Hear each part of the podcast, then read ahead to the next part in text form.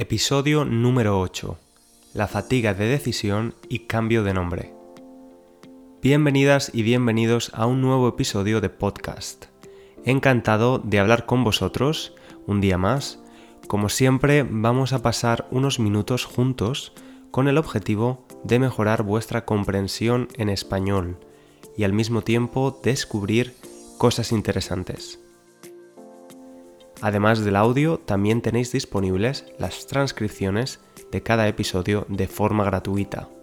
Antes de hablar del tema de hoy, quiero dar las gracias, quiero agradecer a todas las personas que escuchan el podcast cada semana. Cada vez sois más y estoy profundamente agradecido por vuestros comentarios y recomendaciones. Hoy me he levantado con una noticia estupenda, muy buena.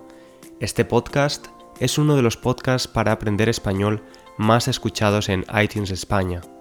iTunes es la plataforma de música y podcast de Apple.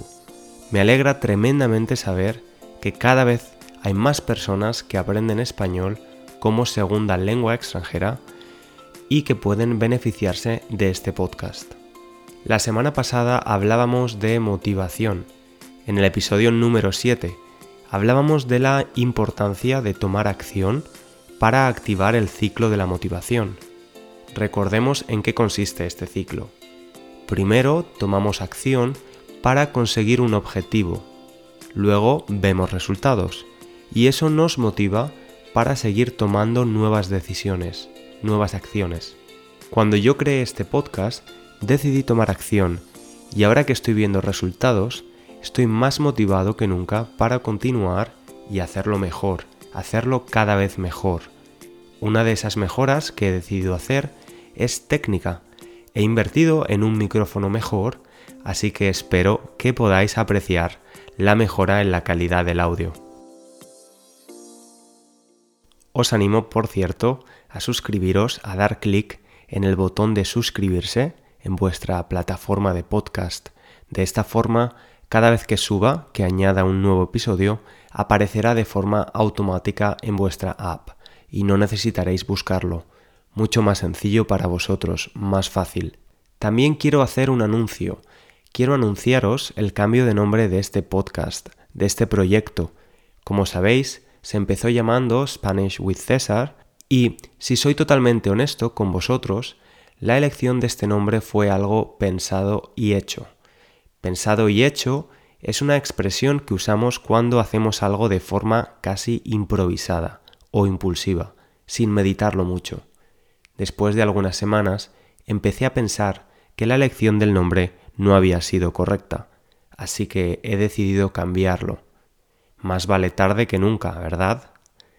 El nuevo nombre del podcast es Spanish Language Coach, la página web donde podéis leer la transcripción de los episodios también es diferente. Ahora es www.spanishlanguagecoach.com. Y ahora sí, vamos a hablar del tema de hoy, la fatiga de decisión. Todos nosotros, desde que empezamos el día saliendo de la cama por la mañana, hasta que volvemos a ella por la noche para dormir, tenemos que tomar decisiones de forma constante. ¿Qué desayunar? Con qué ropa vestirnos, cómo organizar nuestras tareas en el trabajo, qué opciones elegir en el menú del restaurante donde vamos a comer, etc. Obviamente no todas las decisiones que tenemos que tomar tienen la misma importancia, pero la acumulación de todas ellas tiene un efecto en nosotros. El concepto fatiga de decisión hace referencia a cómo los humanos perdemos constante energía a medida que tomamos más y más decisiones durante el día. El hecho de que tengamos que elegir entre diferentes opciones nos hace evaluar y comparar información de forma constante, ver los pros y los contras de cada opción, así como recordar experiencias pasadas que nos ayuden a determinar cuál es la opción correcta en este caso. Este proceso mental puede llegar a ser fatigante nos puede llevar a la fatiga de decisión, la fatiga o cansancio mental que produce tomar decisiones.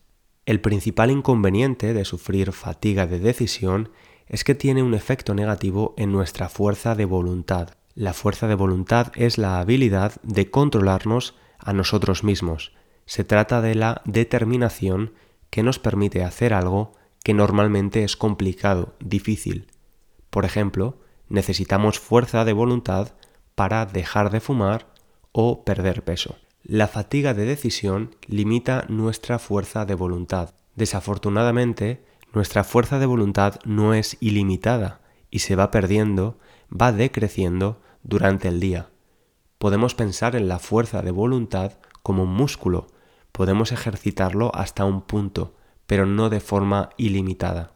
Según los expertos, lo mejor es usar la fuerza de voluntad para las decisiones importantes y utilizar algunas técnicas en el día a día para reducir la fatiga de decisión. Por ejemplo, planear y estandarizar tus actividades lo máximo posible. Si sabemos lo que tenemos que hacer, nada más levantarnos, vamos a liberar a nuestra mente de tomar muchas decisiones. No se trata de tener una rutina rígida, sino de eliminar decisiones que podemos estandarizar. Por ejemplo, podemos crear un plan de comidas, así sabemos lo que vamos a cocinar cada día. Evitamos tener que tomar la decisión y además podemos asegurarnos de que estamos llevando una dieta equilibrada. También podemos decidir qué ropa usar, crear una especie de uniforme que nos evite estar buscando en el armario las prendas de ropa más adecuadas para cada día. Personas como Steve Jobs, el fundador de Apple, o Mark Zuckerberg, el creador de Facebook, son conocidos por llevar siempre la misma ropa. Esta idea está relacionada con el minimalismo, la simplificación de nuestra vida, que vimos en el episodio número 4. Otra de las recomendaciones es tomar las decisiones más importantes por la mañana, cuando estamos más descansados física y mentalmente cuando estamos frescos como una lechuga. En español decimos que estamos frescos como una lechuga cuando nos sentimos descansados y preparados para hacer nuestras actividades diarias. La tercera recomendación, más común entre los expertos, es comer algo saludable antes de tomar decisiones importantes. Aparentemente, tomamos decisiones más impulsivas cuando tenemos hambre. Cuando no hemos comido, los niveles de glucosa en sangre son bajos y esto altera nuestro mecanismo de autocontrol o voluntad. La verdad es que mientras buscaba información sobre la fatiga de decisión, me he dado cuenta de que existe una gran controversia entre los expertos que han estudiado este fenómeno. Los expertos no se ponen de acuerdo en los factores que producen este efecto, ya que la fatiga mental puede verse condicionada por otras causas que no sean la toma de decisiones.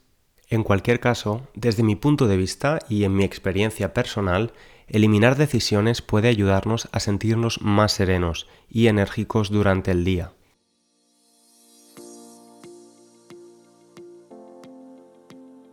¿Y vosotros? ¿Sentís la fatiga de decisión en vuestro día a día? ¿Qué medidas habéis tomado para reducir o aliviar sus efectos? Quería animaros también a visitar mi perfil de Instagram, Spanish Language Coach, donde comparto de forma regular consejos, técnicas y trucos para aprender español de la forma más efectiva posible. He de decir que Instagram me está sorprendiendo muy positivamente. Instagram tiene fama de promover estándares irreales de estilos de vida o belleza.